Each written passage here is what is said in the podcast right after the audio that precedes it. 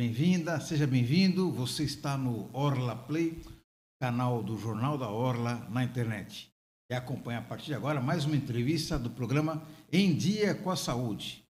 Dor no joelho, dor no tornozelo, dor no quadril, dor na coluna. Se você não tem, você certamente conhece alguém que tem algum desses problemas. Para falar sobre um assunto tão importante, estou recebendo aqui na redação do Jornal da Orla um dos maiores especialistas no assunto aqui na nossa região, Dr. Rodrigo Zogabi. Doutor Rodrigo, obrigado por aceitar o nosso convite. Seja bem-vindo à redação do Jornal da Hora. Bom dia, Marco. Bom dia aos telespectadores. O prazer é todo meu estar participando do programa que é referência aqui na Baixada Santista. Rodrigo, é, muita gente sofre de problema de junta, né? Eu queria que você falasse para a gente quais são os principais problemas articulares que afligem as pessoas. É, realmente, com o passar das décadas, as patologias, as doenças articulares têm sido um foco maior aí das queixas de pronto-socorro, principalmente por conta da, do aumento da longevidade, as pessoas vivem mais, né? Também pelo aumento da atividade física que tem sido uh, preconizada como uh, modo de vida e, e melhora da qualidade de vida. Então, isso tem feito com que algumas das articulações, principalmente as de carga, né, que são as articulações de coluna, lombar, quadril, joelho e tornozelo, que suportam o nosso peso, sejam uh, afeccionadas com, uma, uma, com uma, um número maior de patologias. Tem a ver também com o sobrepeso? As pessoas estão acima do peso e acabam sobrecarregando essas articulações? Sem dúvida nenhuma. Na verdade, uh, os três principais fatores que uh, viram problema de degeneração, né, que a gente chama de artrose. Aí cada, cada articulação tem um nome específico. No joelho é a gonartrose, no quadril a coxa artrose e na coluna espondilodiscoartrose. Né? As, as principais causas têm a ver com sobrecarga, que são fatores biomecânicos, né? o, o, o peso da pessoa, a atividade que essa pessoa desenvolveu durante a vida toda até aquele momento, atividades de, de, de sobrecarga, impacto, de movimento rotacional ou uh, carregando peso no trabalho, né?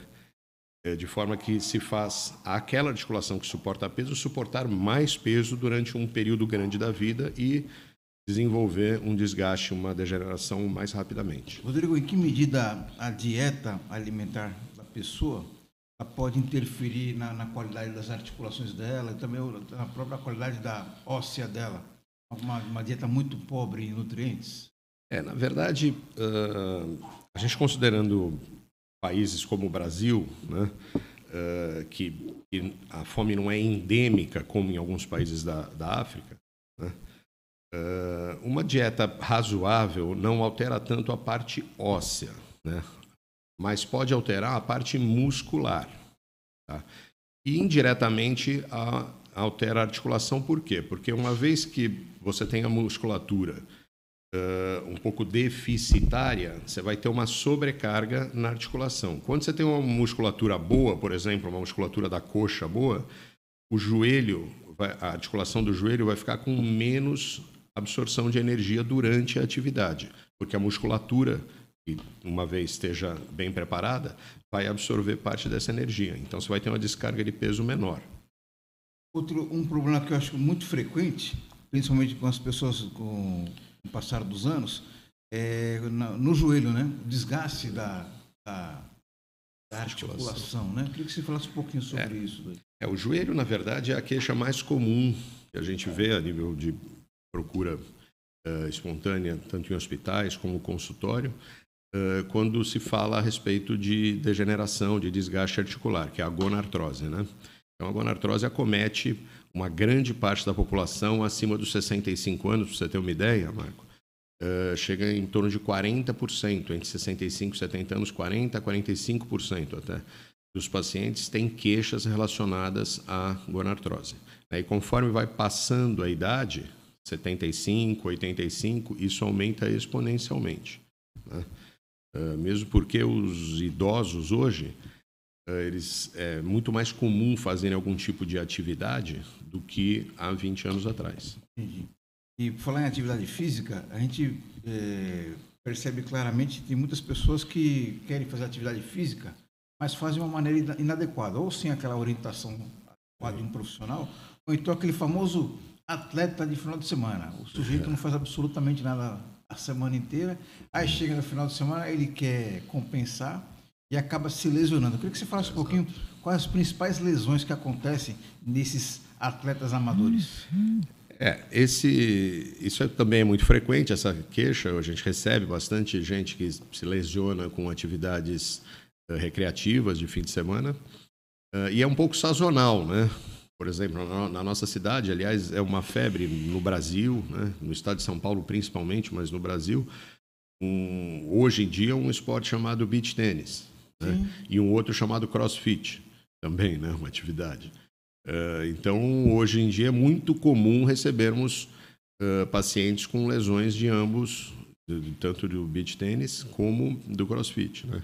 O beach tênis, que é um esporte propriamente dito, uh, é, um, é, uma atividade muito mais simples de se executar para quem tem algum hábito com esportes de raquete. Né? E o problema é que normalmente se joga durante muitas horas. Ninguém joga 30 minutos ou uma hora de beach tênis e, e para. Quem vai jogar beach tênis joga a tarde inteira na praia ou a manhã inteira e a tarde inteira. Então, a sobrecarga, né, o que a gente chama de lesão por sobrecarga ou overuse, é, tem relação com isso. Uh, com o excesso de atividade num determinado movimento específico. No beach tênis, por exemplo, você faz dois ou três movimentos insistentemente durante uh, 5 mil, 8 mil, 10 mil vezes durante um, um, um torneio, um, um, dia de jogo. Né? Então, as estruturas ativas, que são os músculos e tendões, que executam esse movimento, ficam extenuadas. E aí você vai ter lesões por sobrecarga, que pode ser desde um processo inflamatório, uma tendinite, uma tenossinovite, uma mialgia, uma dor muscular, até uma ruptura. Uma ruptura que pode ser uma ruptura microscópica, que são microrupturas, né, dentro de um tendão, por exemplo, ou uma ruptura grande, uma ruptura que às vezes é de tratamento cirúrgico. E aí, no caso, não é só tornozelo e joelho, também quadril e ombro também, né? Ah, também, exatamente. De uma forma geral, as articulações do membro superior e inferior que nós usamos para os esportes, para as atividades esportivas, né? O mesmo. Apesar do joelho ser o campeão de queixas, uh, em esportes de raquete a gente tem membro superior também que se uh, coloca num primeiro lugar em relação ao joelho. O joelho, eu digo porque o, o esporte mais praticado no mundo e no Brasil é o futebol, né? Futebol e aqui na nossa cidade o pedestrianismo, corrida, então tem muita relação com o membro inferior. Mas no caso que a gente está falando do beach tênis, por exemplo, aí você tem muito mais lesão de membro superior. Doutor, é, a gente percebe também cada vez mais as pessoas utilizando o celular e o computador. Principalmente durante a pandemia, muitas pessoas trabalharam em casa, ficaram em home office, uhum. e imagino que aumentou bastante o número de, de lesões na coluna na lombar, na, na própria é, cervical, ou, problemas do pescoço. Queria que você falasse um pouquinho sobre a, a questão postural e também com relação ao uso do celular, né? Porque as pessoas inclinam o, o, a, a cabeça para baixo assim e acabam acho que tensionando Exatamente. o pescoço, né? É, na verdade eu acho que hoje em dia a gente consegue até separar o telefone celular e o computador.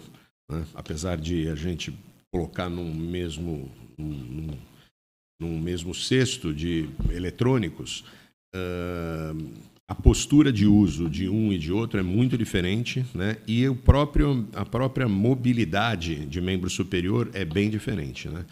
O computador já é sabido aí há, há, há 30 anos uh, dos, dos problemas que pode ocasionar, tá? tanto da, da ergonomia, a pessoa trabalha no computador, a altura de cadeira, altura de mesa em relação à cadeira, apoio de cotovelos tá? e apoio lombar na cadeira e apoio de braço. Tá? Isso são, são, as, são os pontos que devem ser vistos em quem trabalha muitas horas com computador. Além de fazer intervalos a cada uma hora por três a cinco minutos, pelo menos, executar duas vezes por dia, uma vez em cada período, cinco minutos de alongamento dos membros superiores, dos membros superiores, de punho, mão, antebraço, cotovelo. a executar alongamentos. Então, uh, uh, o pessoal chama de ginástica laboral, né? Mas, na verdade, isso pode ser feito pela própria pessoa. Não precisa uh, ter um profissional, lógico, ir ensinando inicialmente, mas depois, diariamente, faz, são movimentos simples, né? De extensão da musculatura flexora do punho e antebraço e, e, e da musculatura flexora tá? do ombro e do cotovelo também. São 4, 5 minutos você consegue fazer um programa de alongamento duas vezes por dia. Vai dar 6 a 8 minutos aí. Isso evita uma série de, de processos inflamatórios decorrentes do uso inadequado e da postura, da ergonomia inadequada do computador. Já o telefone celular, Uh, a gente tem notado, esse sim, nos últimos 10 anos aí, um aumento de incidência muito grande tá, nos problemas inflamatórios de, de antebraço, de membro superior, tá? cotovelo para baixo. Isso tem trazido muitos problemas. Um dos problemas principais é a epicondilite lateral, que é dor na região lateral do cotovelo. Tá? Porque ali é a origem da, da, de praticamente todos os tendões que fazem extensão do punho e dos dedos. Tá? E essa postura a gente utiliza para digitar e para segurar o telefone celular. Né? De uma forma geral, os homens, uh, se você considerar a maioria, os homens têm uma forma de segurar e digitar diferente das mulheres, até por conta que eu acredito, acredito que pelo tamanho da mão. Né? Ah, então, normalmente eles utilizam uma mão para digitar, isso é a maioria, né? não é uma regra, e uma mão para segurar. As mulheres seguram com as duas e digitam com as duas, né? utilizando o polegar. Então, até os processos inflamatórios que a gente vê em homem e mulher decorrentes do uso de celular são um pouco diferentes. Tá? E tem essa especificidade também. E aí, no caso aí, para é, eh, evitar ou atenuar danos, seria uma reeducação da maneira que a pessoa utiliza o celular. É, o celular é um pouco mais difícil de se tratar preventivamente, né? Porque é, torna-se uma coisa automática a forma de você responder mensagem, escrever, e tem gente que escreve muito tempo, muitas mensagens, né?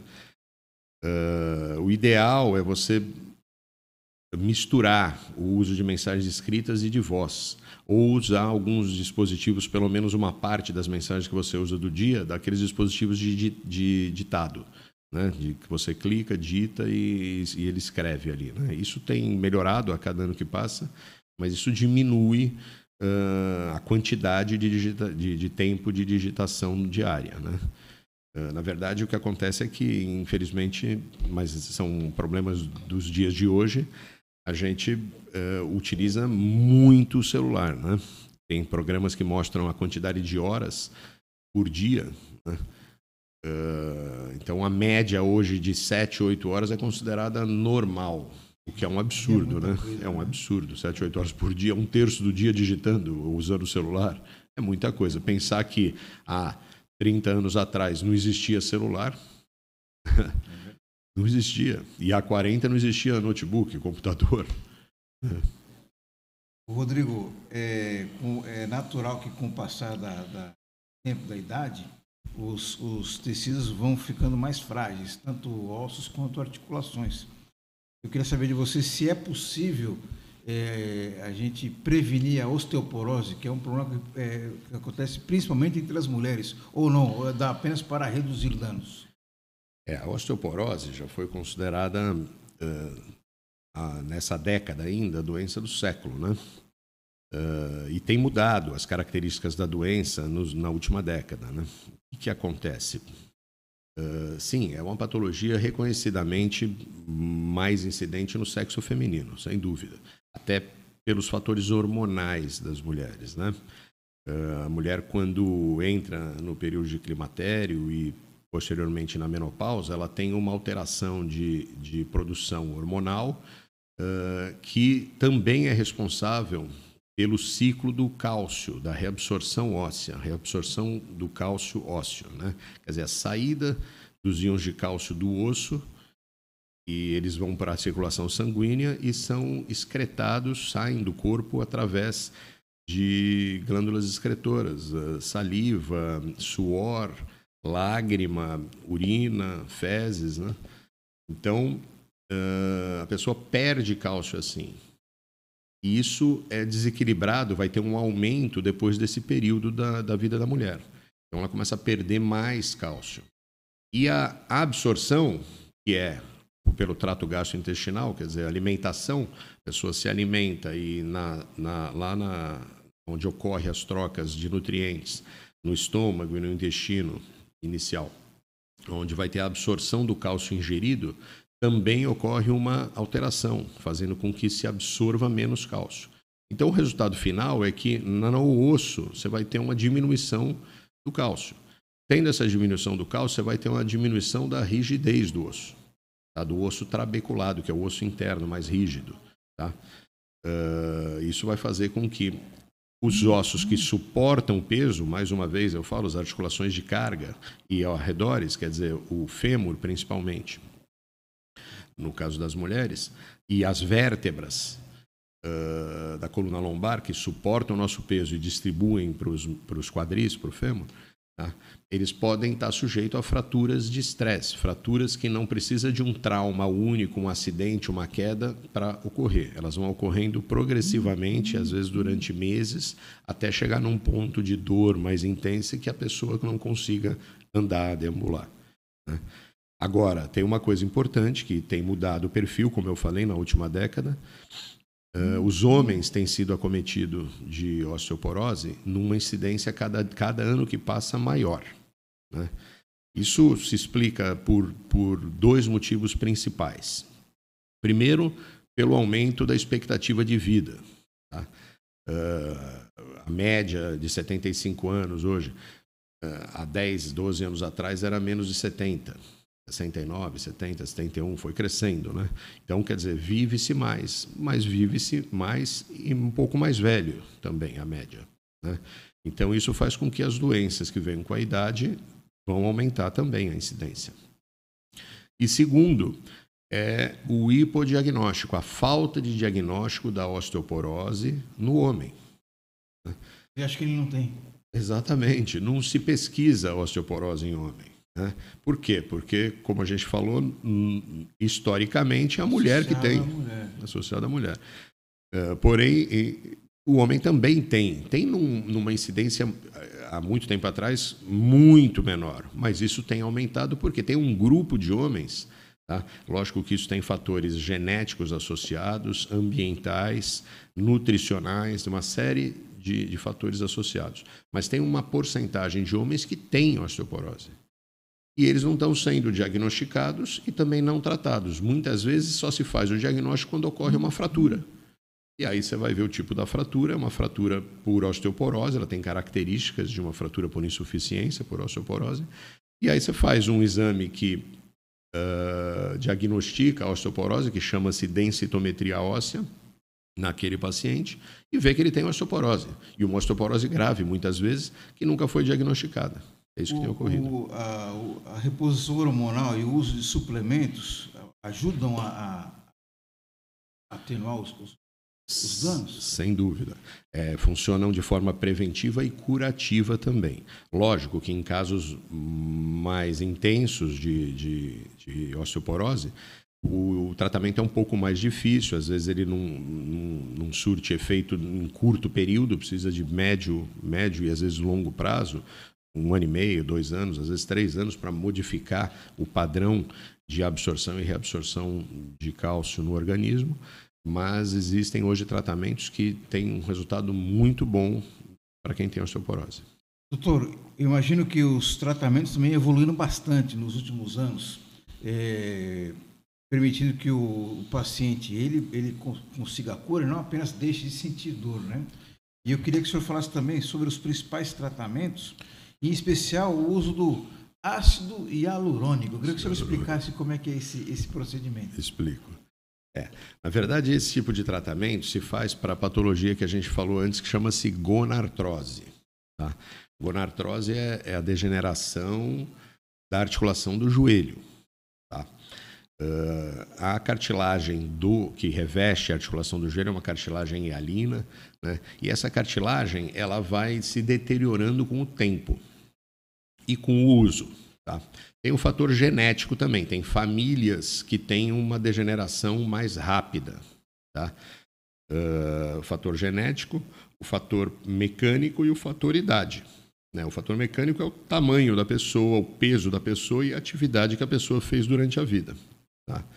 Então, uh, normalmente pessoas menores, mais leves uh, e que fizeram natação a vida toda ou ciclismo, atividades que não têm impacto, vão desenvolver artrose muito mais vagarosamente, há muito menos né, durante o tempo. Pessoas que são mais pesadas, tá, que fazem uma atividade de corrida, de uh, esportes de, de, de, impacto e mobilidade rotacional como futebol, uh, basquete, vôlei, atividade de quadra de uma forma geral e tem um fator genético associado, vão desenvolver isso mais rapidamente. Né? O tratamento final da degeneração da articulação do joelho, da artrose do joelho, é uma cirurgia chamada artroplastia do joelho, né? que nada mais é do que a substituição da articulação original por uma articulação de metal, chamada popularmente como prótese, prótese de joelho. Tá? Esse é o tratamento final. Né? Uh, ocorre que essa prótese tem uma durabilidade né, média aí de 10 a 15 anos. Tá?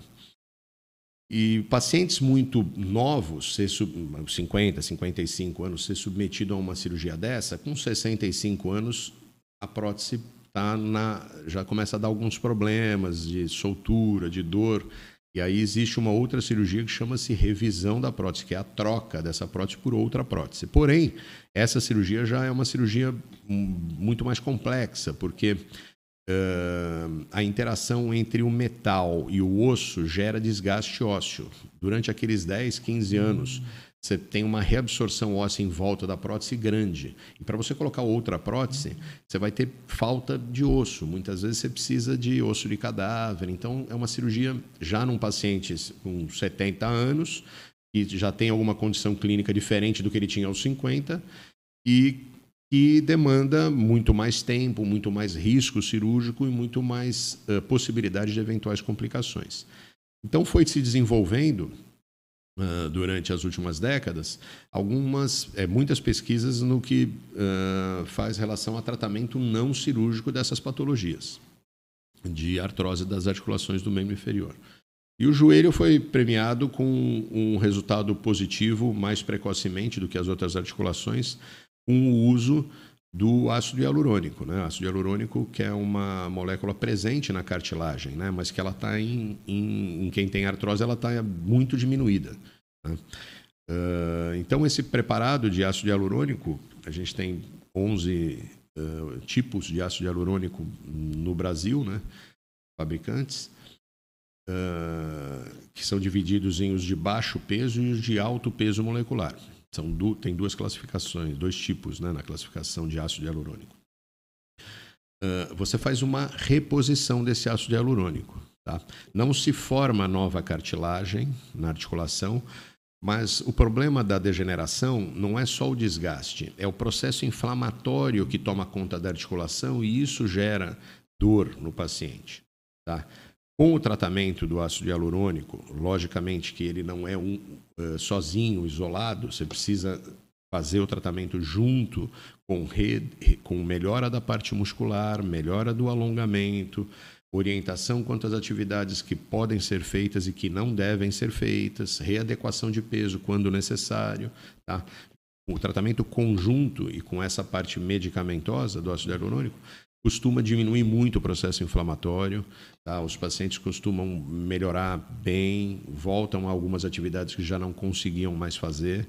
Tá? Isso é uma das coisas que tem levado para frente a necessidade de, uma, de, uma, de um eventual procedimento cirúrgico de alguns pacientes e evitado de outros pacientes que já têm uma idade mais avançada e, e, a demanda é menor, o paciente anda menos, quanto mais velho, faz menos atividade, então também o risco de piorar acaba diminuindo. E aí você melhora aquele processo inflamatório, diminui a acidez da articulação e o paciente fica melhor. Melhor, sem dúvida, melhora a qualidade de vida dele. Né? Sem dúvida nenhuma. Bom, tivemos agora uma verdadeira aula aqui com o Dr. Rodrigo Zogari. Quero agradecer muito a sua participação aqui nessa entrevista. Espero contar com a sua presença em outras oportunidades. Rodrigo, obrigado e até uma próxima. Marco, muito obrigado pelo convite, eu estou sempre à disposição. Obrigado. Obrigado, doutor Rodrigo, e um agradecimento especial a você que nos acompanhou nessa entrevista. Eu sugiro você a compartilhar essa nossa conversa, que foi muito instrutiva, e certamente você conhece alguém que tem algum problema e as informações passadas pelo doutor Rodrigo vão ajudar a melhorar a sua qualidade de vida. Obrigado a todos e até uma próxima.